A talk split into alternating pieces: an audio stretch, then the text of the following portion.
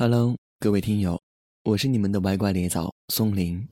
今天松林要跟大家带来的这样的一篇文字呢，是来自杜晨曦这位作者给我们带来的一篇比较具有意义，而且是非常现实，正是我们生活当中的一些好像生活在社会比较底层的年轻人不能够左右自己爱情的一些故事吧。一起来分享，挥手说再见，题记。某件事情的真正命运，并非掌握在我们自己手中，有时候很无奈，却不得不放弃。每天早上，当我牵着小千的手下楼的时候，总会看到一对老年夫妇在楼道旁边的路边摊喊着“豆浆、油条”。每次我们手牵手走过旁边的时候，这种声音会变得更加的响亮。仿佛就是喊给我们两个听的似的，然后就看到那个露着慈祥皱纹的老爷爷的笑容，一副憨态可掬的样子。我们也习惯地向他们挥手说再见，露出我们年轻人充满激情的笑容。但更多的时候呢，我们还是很乐意地坐在路边摊的位子上，要上两碗豆浆、几根油条，聊有兴致地吃着新一天的第一餐。生活简单，却没有过厌烦。二十岁，我大学毕业就来到这座自认为很喜欢的城市，一停就是五年。五年生活在同一座城市，这座城市的生活也慢慢的涵盖着我的一生。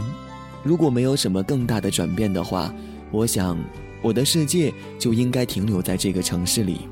很庆幸的是，来到这座城市的第一天就认识了小千，那种相识现在想起来都很滑稽。我竟然可以制造出如此令人豁然开朗的故事情节。喂，你的衣服真漂亮。我记得那天下着雨，我知道南方的梅雨到了，一周都是要这样下着，说大不大，说小不小。就是在这样的一个环境下，我对着站在台阶上的女孩大声说了这样的一句话。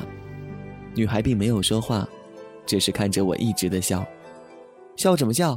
跟我走吧，我是一个值得信任的人。这是我对他说的第二句话。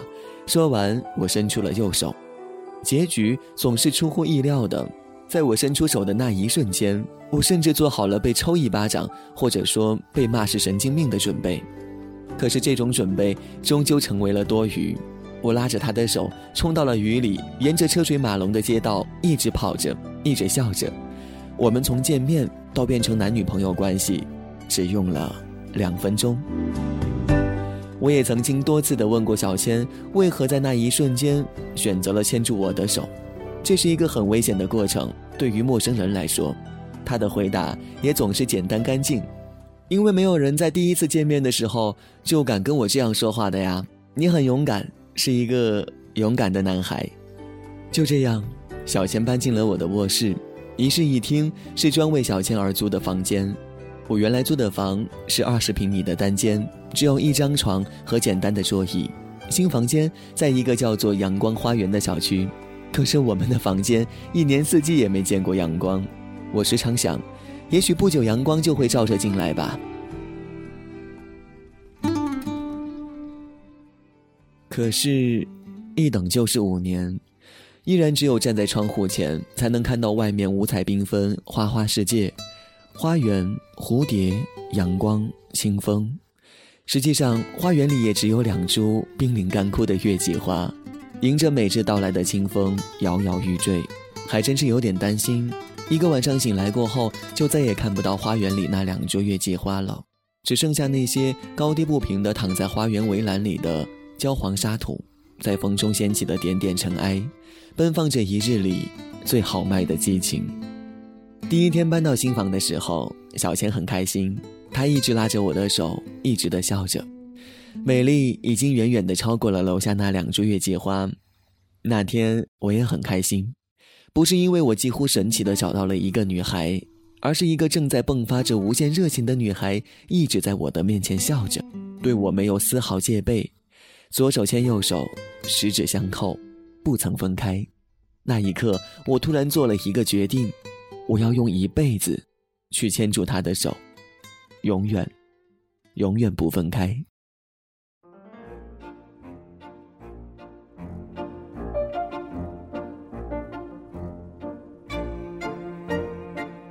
小千身高一米六五体重四十八公斤水瓶座。每次介绍自己的时候都是这样的一句话包括我们第一次见面的时候他介绍自己也是同样的一句话。五年之后，他在介绍自己的时候也依然是这句话，仿佛五年他没有过任何体质上面的改变，五年一成不变地重复着自己坚定的自我标准。实际上，他明显的要比五年前胖了一些，从每次背他上楼的时候就能够测量出来。不过，每次他这样跟别人介绍自己的时候，我总会在他的旁边笑着点头同意他。实际上，我的心中已经形成了一个固定的标准，那就是小千，身高一米六五，体重四十八公斤，水瓶座，一成不变。十年、二十年、五十年之后，我想我还会坚定这样的一种准则，坚持着小千永远最初的形象。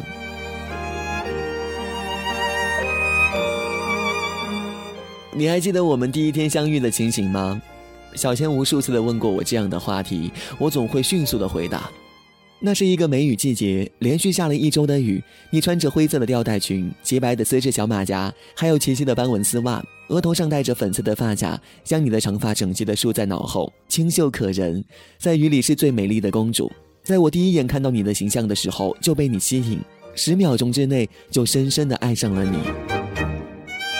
每当我回答完这样的问题之后，总会看到小千露出非常温情的笑容，温柔的依在我的肩膀。虽然说我们彼此这样的对话，每年甚至每个月都不知道要重复多少次，但是每一次都是依然那么的新鲜，就如同每一次都是我们人生当中的第一次做出这样的回答。因此，每一次都可以看到小千幸福的背后的满足，而我每一次也会更满足的亲吻她的额头。紧紧地搂住他的腰围，然后，然后眼神一直望着窗外。每次我都会想到楼下花园里那两棵正在摇摇欲坠的月季花，枝头上有几朵正在努力盛开，却很憔悴的花骨朵。特别是每次有风的时候，我会更加的思念那两颗花枝，时刻担心它们的岌岌可危。我时常想，等些天我会去好好的培育它们，让它们茁壮成长。但每次。每次我都失言，每次只能站在窗前，为他们在可能会来到的劫难当中默默叹息，隐忍的担心总在心头缭绕着。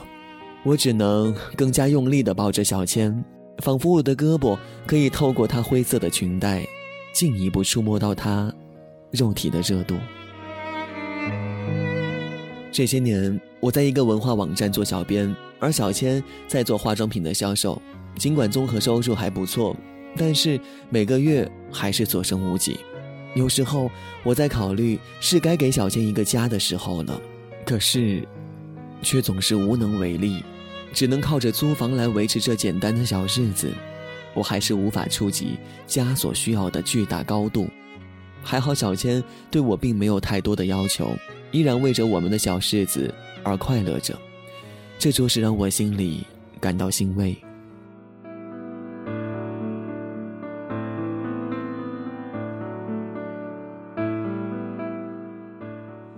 小千是一个很会写诗的女孩，她总是说她喜欢纳兰容若，喜欢柳如是，但她却总写不出那样的诗词，只是夹着古典的一些现代诗歌。我承认她写的诗歌很好，而且每次写完过后呢，都会第一个拿给我看，然后收藏在她的个人的资料库里。我知道每一首诗歌她都是为我而写，所以每一次看我都会非常的认真。从没有含糊过。我记得他曾经对我说过：“你就是我的诗歌，简单的一个字、一段话，却可以制造出无数值得回味的意象。诗歌结束了，你却可以留下给我一辈子不会结束的故事。这就是我成为他诗歌一部分的原因。也不知道什么时候，我习惯了，习惯了有诗歌的生活。”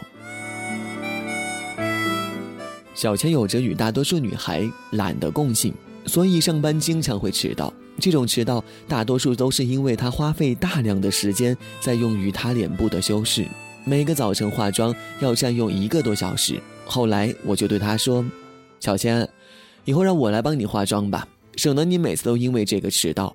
起初说这样的话的目的，只是因为想让她化快一点，没有想到，真正要为她化妆的意思。因为我只是一个文字编辑，并不是一个化妆师。但两天之后，我看着他拿着一盒光盘扔到我的面前，然后对我说：“以后你给我化妆吧。”我捡到光盘，看清了上面的字：“我们都是神奇的化妆笔。”所以，我开始了研究化妆的流程，俨然成为了一个不专业的化妆师。只为一个女孩化妆的化妆师，我承认，我所画出来的眼妆，跟专业的化妆师无法媲美，因为足够业余。但我抽了大量的时间来研究化妆的技巧。我知道，这是因为爱。每次早晨给她化完妆，她都会说：“这次画的真好，比我画的好多了。”即使第一次我将眼线已经画出了界，将眼影扩大了范围，她依然也是这样说。从没有说过不好看。一段时间之后，他再也不说好看了。我就问他怎么不说比他画的好了，他却说：“化妆也是给你看的嘛，你画出来的自然是你认为最好看的。我还有什么理由说不好呢？这就是最美。所以，每天早晨我把他叫起来，简单的洗漱之后，他就会坐在我的面前，伸着他那张可爱的脸，任由我操作。”眼线、睫毛、眼影、粉底等等，一样样的在他的脸上精心的勾画。结束之后，便在他的额头上留下一个轻轻的吻，代表工程的顺利完成。然后，小千翘起嘴巴，笑着在我的脸上留下了一个长长的吻，可爱至极。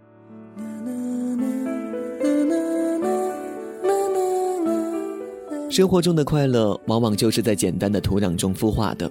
一点一滴都是最美、最奢侈的幸福。我就是这样的感受着与小千两个人的幸福，最美好的小日子。我不曾想，或许某些时候、某些事情能够打破这种关系，这种简单的关系。我知道这是一种结局，可是我却不愿意想，只是因为简单的害怕，害怕某一天醒来的时候，我再也找不到那个叫做小千的女孩，那个为我写诗。我为她化妆的女孩，所以五年间，我一直死死地维持着这样简单平静的生活。除了生活之外，还会去想到楼下的那两株月季花。春天来了，叶子绿了；秋天来了，花依然还在开着。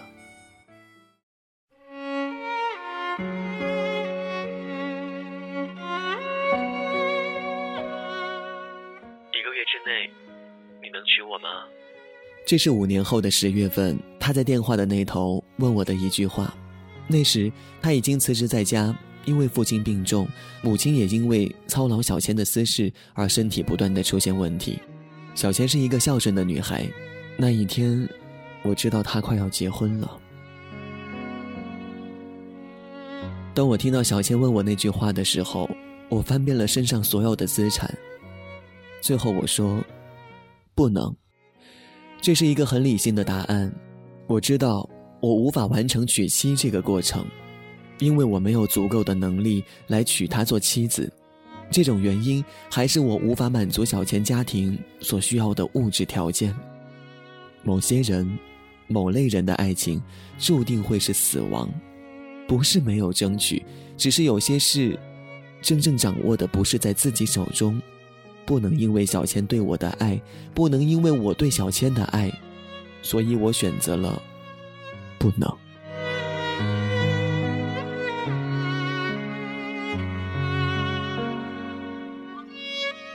这个结局终于来了，只是我不知道这个结局要到五年后。给他答复的五天后，我就听到他一个月之后要结婚的声音，一个为了父母的婚姻。我想，我可以淡定的去面对这样的一个结局，因为我知道会有这样的一个答案，但我还是无法从容的面对，爱我，和我爱的一个女孩，从我身边就这样的消失。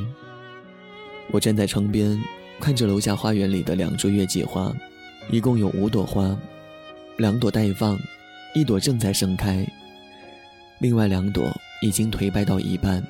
有几片干枯的花瓣已经飘落在土地上，在等待泥土将其腐蚀，成为下一个春天的养分。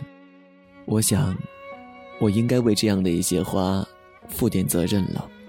于是我走进花园，将瘫倒在地上的主枝丫用支架支撑起来，修了修疯长杂乱的枝条，然后浇了一些水，欣慰地看着它们。我在想，第二年，也许第二年他们会长得强壮些吧，花会更美一些吧。小千结婚前夕，我并没有准备去参加她的婚礼。实在是，实在是我找不出任何合理的理由要去参加这样的一场婚礼。实际上，更怕的是自己招架不住面前的这种现实，而我似乎已经看到了小千穿着白色的婚纱，脸上却看不到半点的幸福，只有憔悴、令人心疼的忧郁。那种忧郁，不会因为化妆师浓烈的色彩而改变。也许只有我的画笔下简单的线条，才能改变吧。但我没有为了他画起线条的手臂，我的双手，我的双手一直在颤抖，几乎处于麻痹的边缘。我给小倩打了电话，大声的对他说：“喂，小倩，明天你会很漂亮。”一定要幸福，记住，记住我的祝福。然后我听到他那边在大声的说：“的。”他的声音里带着最美最温柔的颤抖，在他的声音里，颤抖进一步加剧的时候，我挂了电话。我站起的身体有一点点的滑落，坐在床的边缘，我又想起那天的画面。喂，你的衣服真漂亮。笑什么笑？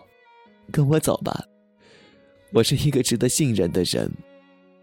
然后我拉着他飞奔到南方的梅雨里，我们的爱情开始了。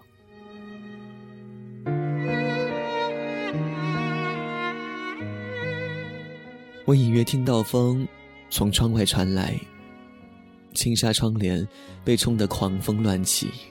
我提醒自己，秋天要结束了，冬天要来了，紧接着新年要来了。我又长大了，我与小千认识要六年了。我在一升容量的玻璃瓶里倒满了果汁，突然又想起。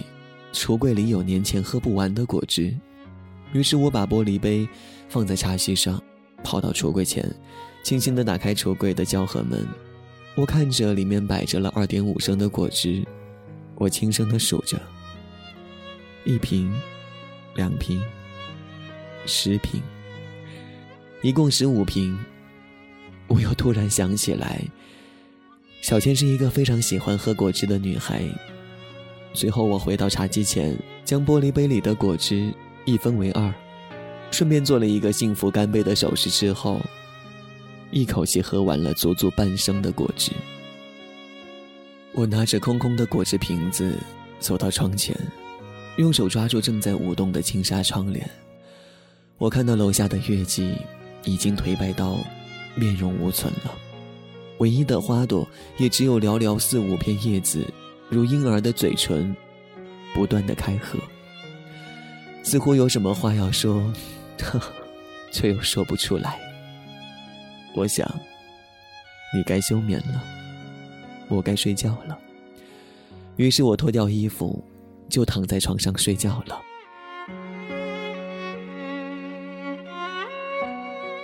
第二天凌晨五点，我被小倩的电话吵醒了，接了电话。就听到那边传来一句：“亲爱的，你知道吗？我很幸福，以后你也要像我一样的幸福，一直的幸福着。”我说：“我知道你要结婚了，真的为你高兴。”说完这些话，我心里却在想：亲爱的，你要结婚了，可是我却没有结婚呢。我记得两个月后，我路过天桥碰到一位先生，他说：“让我帮你看个手相吧。”我看着他，一位老者，六十岁左右，穿着人造黑皮大衣，黑色廉价棉鞋，面容消瘦，肤质黝黑。几乎是一瞬间的决定，我说：“好。”然后我就坐下来让他看我的手相。具体的细节我已经记不起来了，因为我一直没有把这件事放在心上，只是作为生活的一个小小的、几乎微不足道的插曲来对待。他大致说的是我五年之内几乎不会有太大的变故，让我顺着天意走，才会有不一样的境界。我笑了笑说：“你觉得我现在顺利吗？”只见他的脸上的肌肉微微的弯曲了一下。便听到一句从黑黄的嘴里传出：“顺着天意走，明天会好的。”呵呵，我冷笑了一下，心里暗想：我什么时候没有顺着天意走了？就是因为一直太顺天意走了，才会出现这样的结果。我想逆天而行，试试看，还会出现什么样的结果？会比现在更糟呢？所以我对老者说。明天的明天，应该是后天吧？何时是今天？你能告诉我，什么时候我能今天会好吗？而不是明天会好的。只见老者冲着我笑了笑，我看着他也笑了一下，顺手掏出十块钱递到他的手里，大步的走进了阳光花园小区。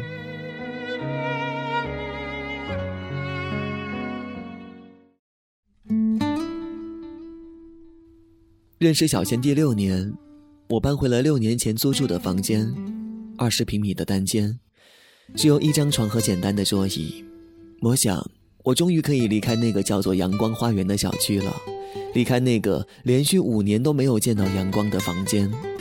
当我早上下楼时，依然会看到一对老年夫妇在楼下的路边摊喊着：“豆浆、油条。”只是，只是不是阳光花园里那两位老者了。路过他们的路边摊时，依然会听到叫喊声更加的响亮。然后我仿佛看到了阳光小区的那个露着慈祥皱纹的老爷爷的笑容，一副憨态可掬的样子。于是每次路过时，我总会伸出手对他们挥手说再见。每次到这里，我又会听到那种声音：“喂，你的衣服真漂亮。”笑什么笑？